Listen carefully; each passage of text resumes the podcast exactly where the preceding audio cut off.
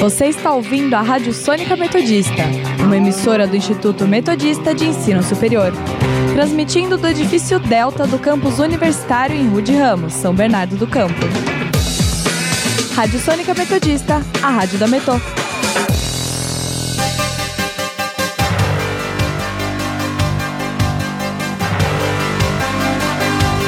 Começa agora o Jornal da Metodista, uma produção do núcleo de rádio da redação multimídia da Universidade Metodista de São Paulo.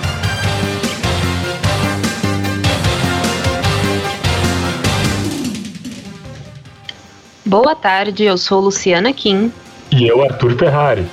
Agora são 5 horas e 2 da tarde, está começando o Jornal da Metodista. Você pode nos seguir pelo Instagram, arroba portalrronline ou arroba Sônica Metodista. Também estamos na Rádio Sônica pelo Spotify. Vamos agora com as principais notícias desta quarta-feira, dia 19 de maio de 2021.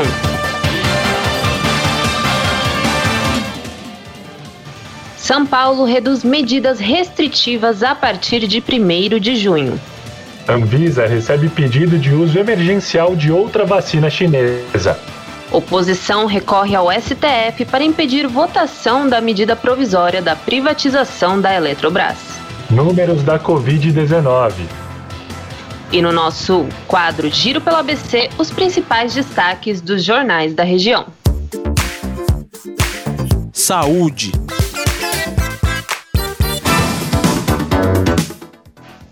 Brasil volta a ter alta no número de mortes pela Covid-19 em uma semana.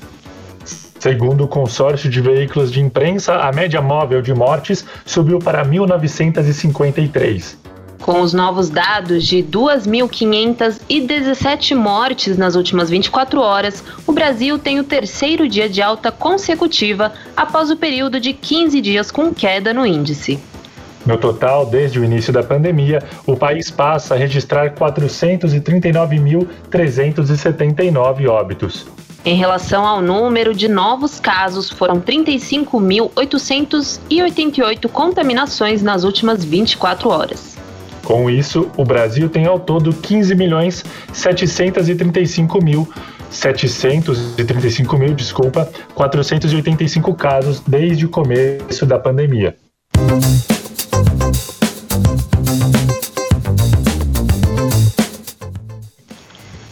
Paulo reduz medidas restritivas a partir de 1 de junho. O anúncio foi feito hoje pelo governador do estado, João Dória. O governo do estado de São Paulo mantém a fase de transição do Plano São Paulo até o dia 31 de maio. Porém, a partir do dia 1 de junho, inicia a nova fase do plano com a ampliação dos horários de funcionamento dos estabelecimentos comerciais e também com o aumento da testagem. A secretária de Desenvolvimento Econômica, Patrícia Ellen, também destacou na coletiva as medidas que permanecem iguais e as que foram alteradas. As regras vigentes do dia 24 de maio até o dia 31 de maio permitem o funcionamento das atividades das 6 da manhã às 21 horas e agora com a expansão da ocupação para 40%. Foi o pedido de muitos estabelecimentos comerciais para que possam continuar funcionando. Além disso, o toque de recolher também segue das 9 horas da noite às 5 horas da manhã. Já a partir do primeiro dia de junho, o Plano São Paulo terá um novo modelo. Então, o toque de recolher passa para as 22 horas, das 22 às 5 da manhã. A permissão do funcionamento das atividades comerciais, religiosas, serviços em geral, restaurantes, salões de beleza, atividades culturais, eventos sociais culturais, academias de esportes, todos passam a ter a permissão de funcionamento até as 22 horas e a extensão da permissão de ocupação para até 60%. Dória também anunciou a ampliação da testagem rápida por meio de antígenos, que identifica casos assintomáticos da doença.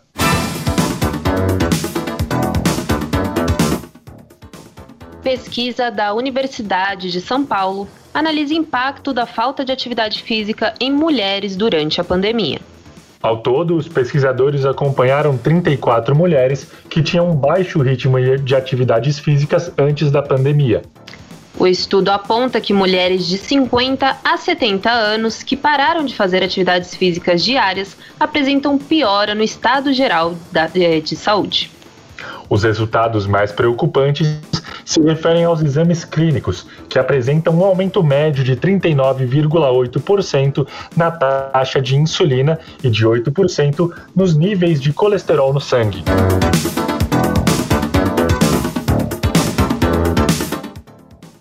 Anvisa recebe pedido de uso emergencial de outra vacina da China. O pedido foi feito pela empresa Belker Farmacêutica, representante do laboratório chinês CanSino Biologic no Brasil. A solicitação de autorização temporária foi feita nesta terça-feira para o uso emergencial em caráter experimental da vacina Convidência. O imunizante, que foi desenvolvido em parceria com a Academia de Ciências Médicas Militares da China, é produzido a partir de um adenovírus humano, não replicante, e é oferecida em apenas uma dose. Os ensaios clínicos foram desenvolvidos no Paquistão, na Rússia, no Chile, na Argentina e no México. A agência reguladora disse que a análise da documentação já foi iniciada para verificar se todas as informações foram devidamente apresentadas. A Anvisa deve responder o pedido em até sete dias, caso todos os requisitos legais tenham sido cumpridos. Política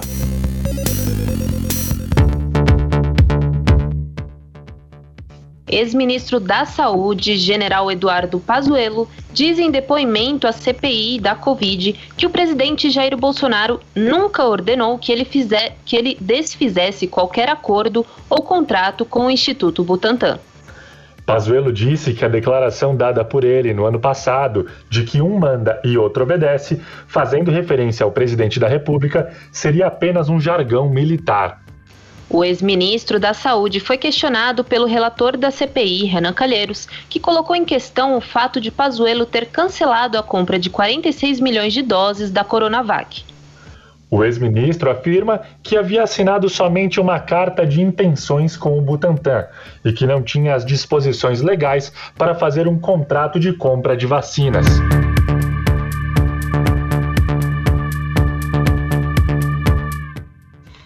Governo federal avalia projeto para privatizar rios e cobrar pedágios. De acordo com o Ministério da Infraestrutura, o projeto BR dos Rios ainda não foi apresentado e está na fase de análises e conversas com o mercado. Uma das alternativas avaliadas é a privatização de rios navegáveis e a cobrança de pedágios das hidrovias. Segundo Vander Costa, presidente da Confederação Nacional do Transporte, o governo ainda precisa detalhar o que de fato quer propor para o projeto.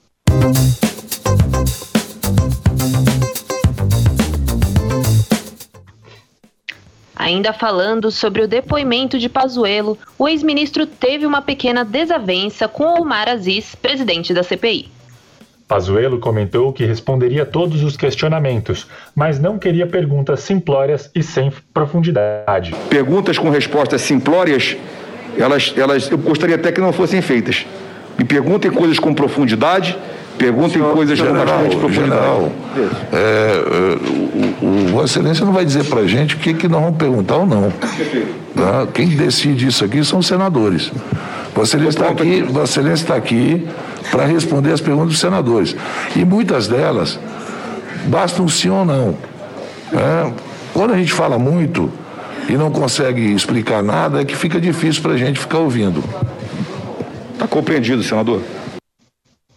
Perguntado sobre o uso de cloroquina, o ex-ministro respondeu que mais de 29 países utilizam o protocolo atualmente sendo um deles Cuba, em que Pazuello afirma ser um dos países mundialmente conhecidos pela medicina avançada. Estamos falando de 29 países que hoje têm protocolos de uso de cloroquina no mundo contra a Covid. 29 países. E países como China, países como Coreia do Sul, países como Cuba. Cuba, que é, é, é mundialmente conhecido pela, pela medicina avançada, Cuba tem um protocolo enorme de uso de cloroquina para a Covid. Esse senhor, ele está, eu, tenho, eu tenho inclusive ele todo impresso aqui. Para os senhores acreditem, Cuba tem um grande protocolo para uso de cloroquina para Covid. E eu trouxe aqui para disponibilizar. A Índia tem, o México tem, a República Tcheca, a Venezuela tem, e outros 26, 29 países têm protocolo atual de hoje para uso de cloroquina. Pazuello comentou que não recomenda o uso da hidroxicloroquina, mas diz que a nota informativa do Ministério da Saúde orienta a dose caso o médico prescreva. Economia.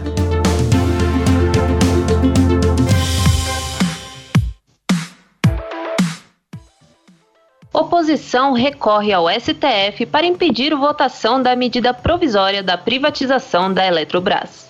O deputado Alessandro Molon informou que entrou com um mandado de segurança na manhã de hoje para que sejam suspensas as análises da medida provisória diretamente no plenário.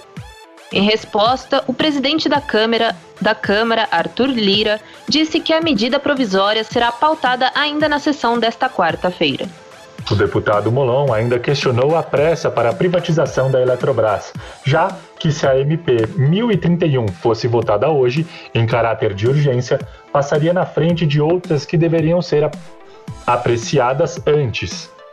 A MP que permite a privatização da empresa de energia elétrica foi apresentada pelo governo em fevereiro. O texto ainda não passou por debate em nenhuma comissão na Câmara.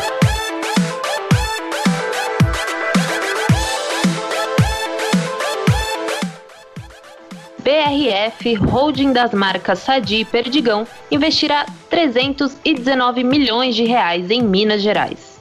O valor será destinado para a fábrica de Uberlândia, unidade que produz frango, bacon, linguiça e margarina. Tal investimento é para a modernização da fábrica, que terá sua capacidade expandida em 25% até o final deste ano.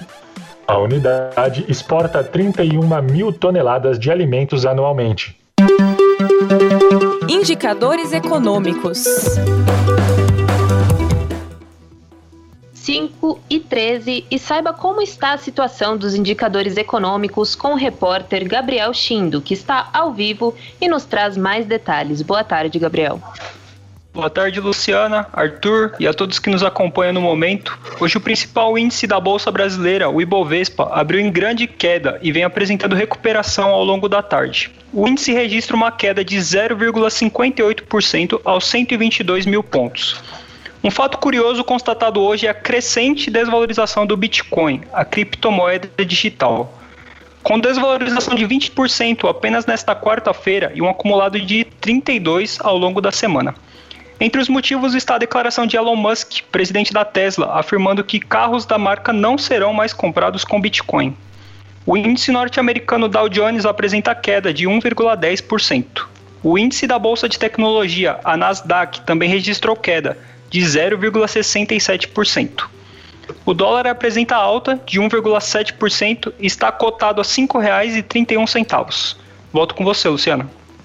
Obrigada pelas informações, Gabriel.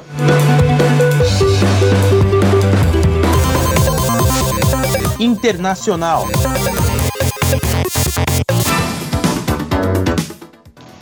Presidente e premier da França bebem café na calçada para celebrar reabertura de bares e restaurantes.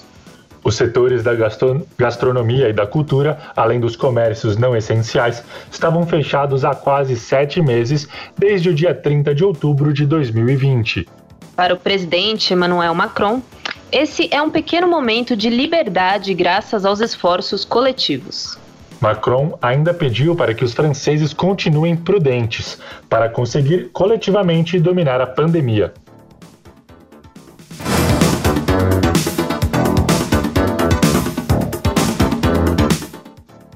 Israel é atingida por quatro foguetes disparados do Líbano e revida com bombardeios. Até o momento, nenhum grupo assumiu a realização dos disparos. Nenhum dos quatro foguetes atingiu um alvo, dois caíram no mar, um deles em uma área aberta e o último foi interceptado pelas defesas aéreas de Israel. Israel informou hoje que não pretende estabelecer um cronograma para o fim dos ataques contra os militares palestinos em Gaza. Autoridades médicas palestinas informaram que 219 pessoas já foram mortas em 10 dias de ataques aéreos. A destruição de ruas, prédios e outros elementos da infraestrutura pioram ainda mais a situação humanitária já severa em Gaza. Israel estima 12 o número de mortos no país. Previsão do tempo.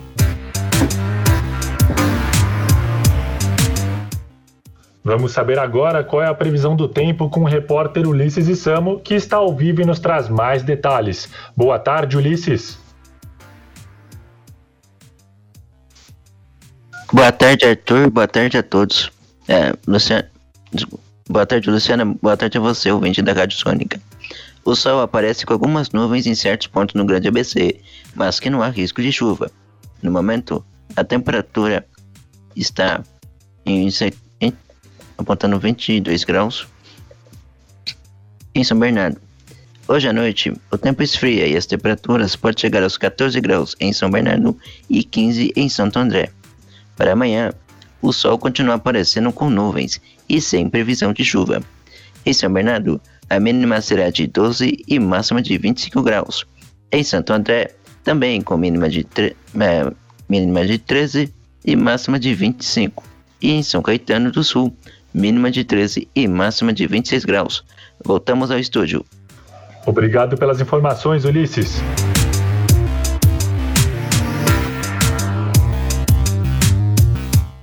Dezessete horas e 17 minutos e vamos agora conferir nosso giro pelo ABC.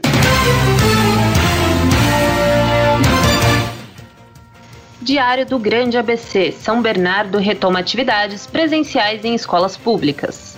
Repórter Diário: Santo André começa a vacinar gestantes e puérperas a partir da próxima segunda-feira. ABC do ABC, Prefeitura de São Bernardo inaugura Arena de Esportes no bairro Cafezal. ABC Repórter: Prefeitura de São Caetano cria mil vagas de trabalho para moradores de baixa renda.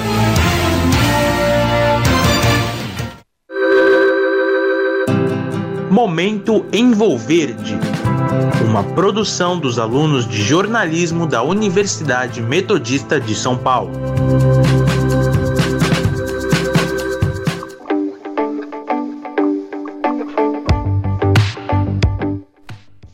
Acompanhe agora mais um episódio do podcast Momento Envolverde, hoje com Arthur Ferrari. Olá, ouvintes da Sônica, eu sou Arthur Ferrari e agora começa mais um episódio do Momento Envolverde. O Brasil é o maior produtor e exportador de cafés do mundo. Juntamente com este fato, anda a reciclagem de cápsulas. O trabalho de empresas como a Nespresso, que está há 15 anos no Brasil e há 10 tem um sólido programa de reciclagem, contribui não só com produtores locais, mas também com a sustentabilidade do país e da indústria. Cecília Seravalli, gerente de sustentabilidade da Nespresso Brasil, comentou no Diálogos Envolverde da última quinta-feira, dia 13 de maio, sobre por que a Nespresso disponibiliza meios para que seus clientes possam enviar as cápsulas de café para uma reciclagem correta. Além de citar quais são os principais meios que os clientes da Nespresso podem utilizar para fazer o envio das cápsulas para a reciclagem. Ouça o trecho da live intitulada Café, o aroma da sustentabilidade, que foi mediada pelo jornalista Reinaldo Canto. A reciclagem é o, eu acho que é o passivo ambiental mais visível, né, pro, pro, pro, na casa do consumidor. As cápsulas acumulam, né, elas, elas estão acumulando lá dentro. Então a gente tem sim oferecer mais e mais soluções para que ele consiga nos devolver essas cápsulas para a gente possa dar o destino correto. Hoje a gente tem um servi alguns serviços de reciclagem que atingem 100% dos nossos consumidores no país. Né? Então, como que a gente pode receber cápsula? A gente pode receber cápsula por meio de pontos de coleta. Então, temos 200, mais de 200 pontos de coleta espalhados pelo país. Então, as boutiques, né, as lojas da Nespresso são pontos de coleta. É, alguns clientes da linha profissional, que tem restaurante, hotéis, também são pontos de coleta. Cooperativas de reciclagem são pontos de coleta coleta. E também a gente tem uma linha varejista, o, no, algumas unidades do Pão de Açúcar aqui de São Paulo e Grande São Paulo também recebem as cápsulas para reciclar. Só que precisamos ir além, né? É claro que a gente sempre tem que buscar alternativas para aumentar o número desses pontos. Uma outra forma de reciclar é por meio de um, uma modalidade de entrega, quando o consumidor faz o pedido no, no site, chama-se entrega verde. Então, a gente tem esse serviço para quatro cidades no país, então são alguns, alguns bairros de São Paulo, Rio de Janeiro, Recife e Porto Alegre. Então, quando o consumidor faz o pedido lá no site, ele escolhe o entrega verde como modalidade de entrega, um ciclista vai levar a cápsula até ele e esse ciclista pode recolher as cápsulas, né, para reciclagem. Então, aqui a gente tem a logística reversa. E para o Brasil inteiro, uma solução para o Brasil inteiro, a gente tem o envio de cápsulas pelo correio. Então, qualquer pessoa de qualquer lugar do país pode entrar no nosso site, solicitar, né, preenche um formulário, solicita uma autorização de postagem, a gente envia um número para ele, ele pode mostrar esse número para uma agência de correio e postar essas cápsulas sem custo para a gente. Né? Uhum. Então, e, e, aí a gente consegue atingir, dar um, entregar uma solução de reciclagem para 100% dos nossos consumidores. Se interessou pela conversa? Quer saber mais sobre a sustentabilidade na indústria do café no Brasil e outras pautas comentadas na live? Então acompanhe a íntegra da entrevista com a gerente de sustentabilidade da Nespresso, Cecília Seravalli, no Facebook e no canal do YouTube da agência Envolverde. Não se esqueça de ler a matéria e assistir a reportagem exclusiva sobre essa conversa, acessando o portal Rude Ramos Online pelo endereço metodista.br/rronline. O Momento Envolverde é uma produção dos estagiários da redação multimídia do curso de jornalismo da Universidade Metodista de São Paulo. Locução e edição de Arthur Ferrari. Trabalhos técnicos de Leonardo Engelman. Orientação da professora Filomena Saleme. Momento Envolverde uma produção dos alunos de jornalismo da Universidade Metodista de São Paulo.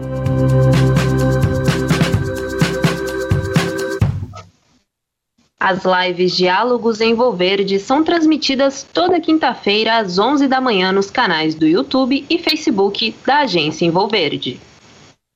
5 e 23.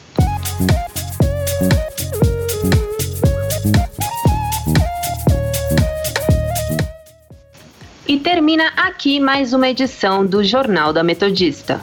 O jornal vai ao ar ao vivo de segunda a sexta-feira, das 5 horas da tarde, e reprisa às 9 horas da noite.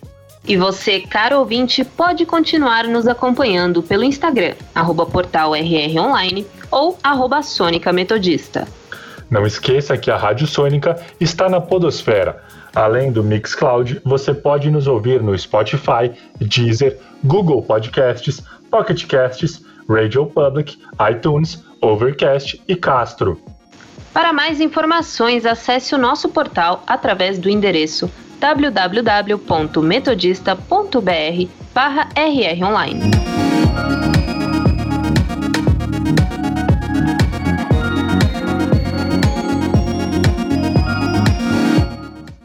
O Jornal da Metodista teve os trabalhos técnicos de Léo Engelman. Participação dos repórteres Gabriel Chindo e Ulisses Isamo. Apresentação de Luciana Kim e Arthur Ferrari. Continue ouvindo a nossa programação e até amanhã.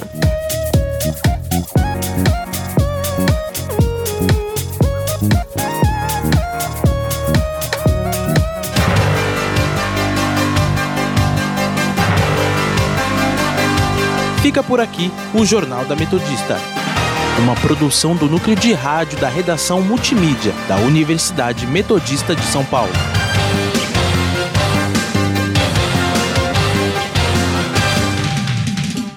Você está ouvindo a Rádio Sônica Metodista, uma emissora do Instituto Metodista de Ensino Superior. Transmitindo do edifício Delta do campus universitário em Rude Ramos, São Bernardo do Campo. Rádio Sônica Metodista, a rádio da Metô.